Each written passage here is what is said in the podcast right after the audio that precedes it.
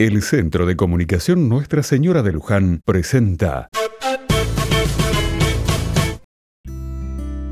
Otra mirada. El mes de enero tiene una particularidad que personalmente me atrae mucho. Parece un tiempo de vacaciones para todos. Sí, no solamente para quienes tienen ese merecido descanso y para quienes tienen la suerte de tomarse unos días para salir de sus casas y viajar hacia otros lugares y disfrutar de otros países, o tener ese tiempo para visitar a sus familiares que viven un poco lejos y así fortalecer los lazos con ellos.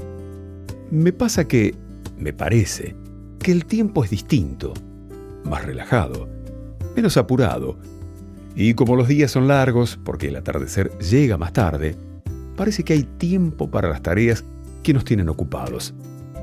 Y si tenemos esa impresión, sería muy bueno que aprovechemos ese tiempo que nos parece que se alarga para disfrutar también. Es como si pudiéramos estar de vacaciones, aunque no tengamos esos días de descanso en el trabajo.